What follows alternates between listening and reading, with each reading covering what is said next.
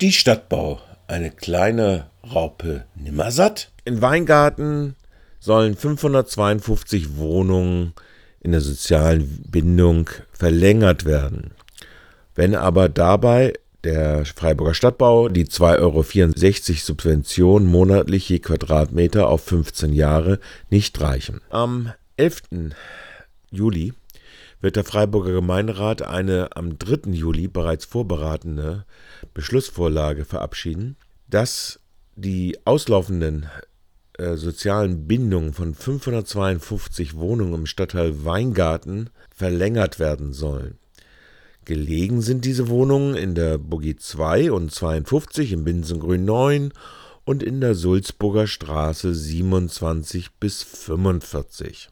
Von den beiden Optionen, die das Landesprogramm gewährt, 15 oder 25 Jahre, hat sich die Geschäftsführung wohl mit Belegung des Oberbürgermeisters für die 15-jährige Verlängerungsoption entschieden.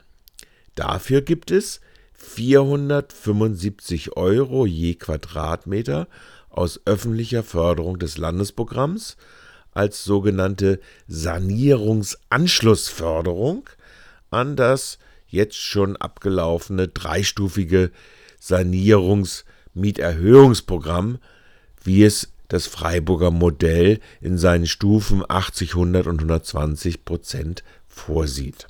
Umgerechnet auf die gesamte Laufzeit sind das Monat für Monat eine Subvention von 2,64 Euro je Quadratmeter.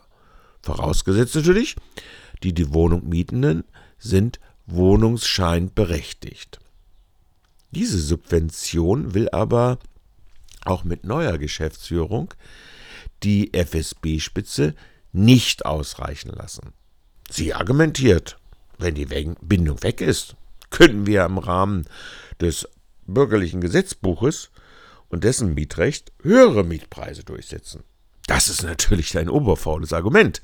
Nicht nur, weil das Landesförderprogramm ja gerade auch Mietsteigerungen selbst gestattet, nämlich dann immer, wenn die Mieten zumindest weiter 33 Prozent unter dem Mietspiegelniveau verbleiben.